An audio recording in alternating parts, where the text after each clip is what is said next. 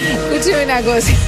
Vos tengo el libro Sartori. Espere, el que se va a manchetar es usted, porque si su señora se enoja en algún momento y usted no sabe hacer nada. O sea, no va a tener la ropa limpia, no sabe hacer las compras, no va a comer porque no sabe cocinar. ¿Se da cuenta de la inutilidad que tiene encima? Un inútil.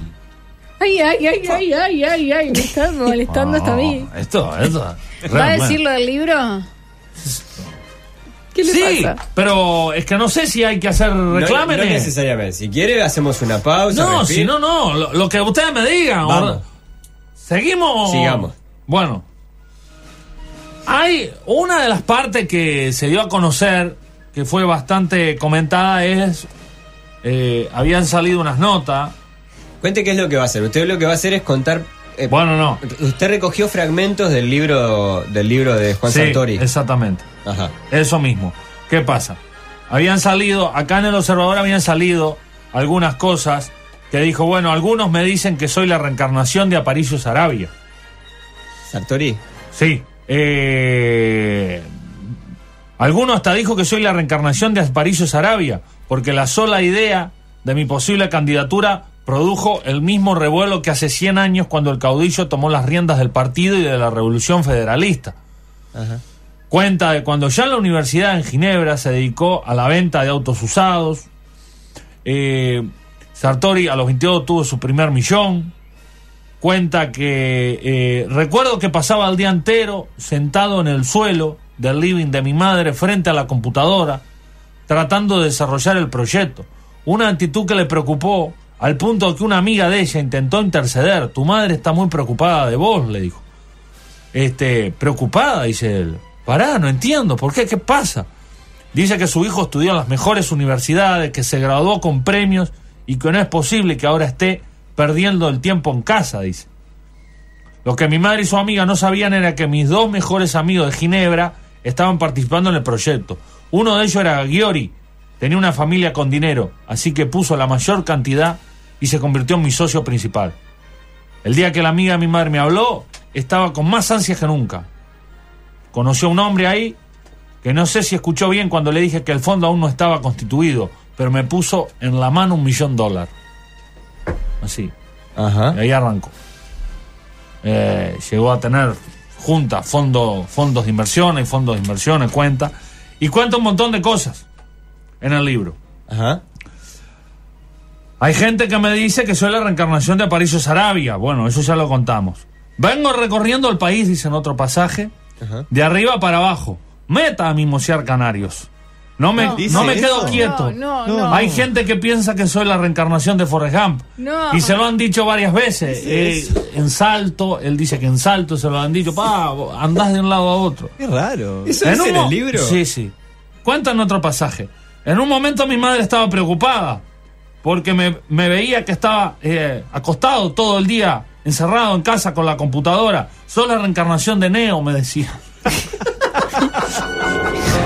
Pero yo estoy hojeando el libro y eso no lo vi. Eh, bueno, no, no, lo- no habrás tenido tiempo de leerlo tanto. En ese momento yo estaba creando un fondo de inversiones, tenía 11 años.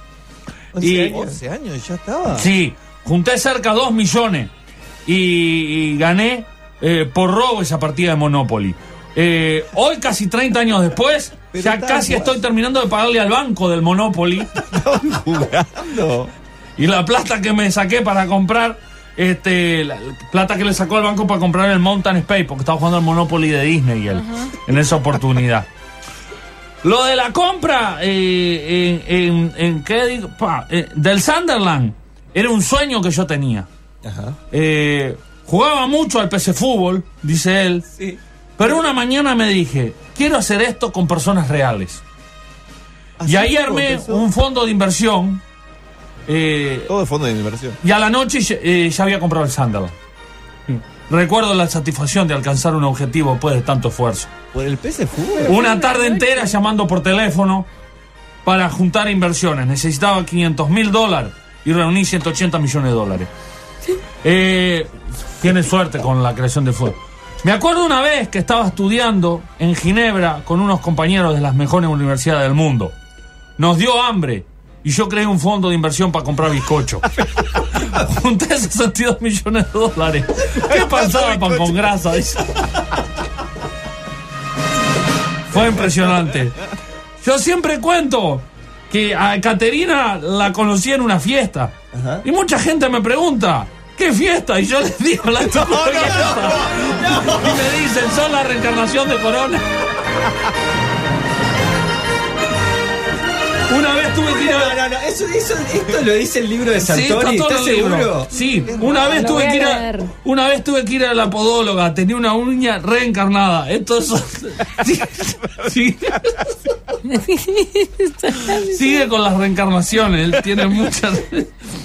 Una vez salimos a bailar con mis compañeros de una de las universi- mejores universidades del mundo. Al patovica de la puerta le dijimos, somos 10, ¿cuánto nos cobrás? 48 euros, me dice. Hablé con mis compañeros y lo junté. Y armé un fondo de inversión para pagar la entrada. Junté 114 millones de dólares. ¿Cuántas veces entraron? Nos compramos la discoteca y al patovica. Hoy forma parte de mi equipo de seguridad, lo voy a poner su secretario del interior. De chico iba mucho al campo de mis primos. Me gustaba andar a caballo y sobre todo sentarme a mirar el campo y pensar el rinde de toneladas de soja por hectárea. En esa época tenía siete años. Tenía un amigo negrito, el Jonathan, y también jugaba mucho con mi prima Florencia. Me acuerdo un día que estaba con ella, con ellos dos caminando, y mi tía dice, sos la reencarnación de Artiga.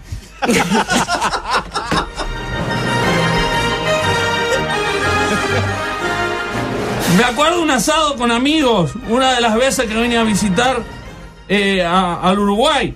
Este, antes del postre, uno dijo, vos, vamos a arreglar las cuentas. Y ahí yo me puse a hacer un fondo de inversión Si se ríe, no es para pagar el asado. Bueno, pero me emociono. No, Junté 186 millones de dólares. Compramos helado de postre y palito de agua para los niños. Cuando tenía 33 años, estuve trabajando como cuatro días sin dormir, armando un fondo de inversiones. Eh, cuando agarré la cama, caí muerto y me levanté dos días después. Son la reencarnación de Cristo. De acá, Me decía De mi madre. Así que bueno, esto es lo que pude leer hasta ahora del libro Sartori, pero después Ay, cualquier cosa lo voy a seguir leyendo porque está, lo voy a tener que leer porque esta parte no las encontré. está interesantísimo vos. La verdad que Cantidad de fondo de inversión que tiene. sí, y no tanto como reencarnada. La verdad que menos en vaca reencarnado en todo. Así que bueno, está, eso, nada.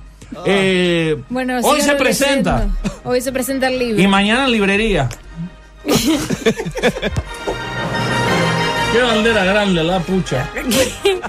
Está todo tomado, Miguel. Ah, escuchá. ¿Usted bueno. está seguro, por ejemplo, que los que están ahí en el auto rojo... La están cuidando para mí. No están cuidando la Y sí, bandera. porque con el pichaje que hay se la van a robar. Cuando vuelan no queda ni.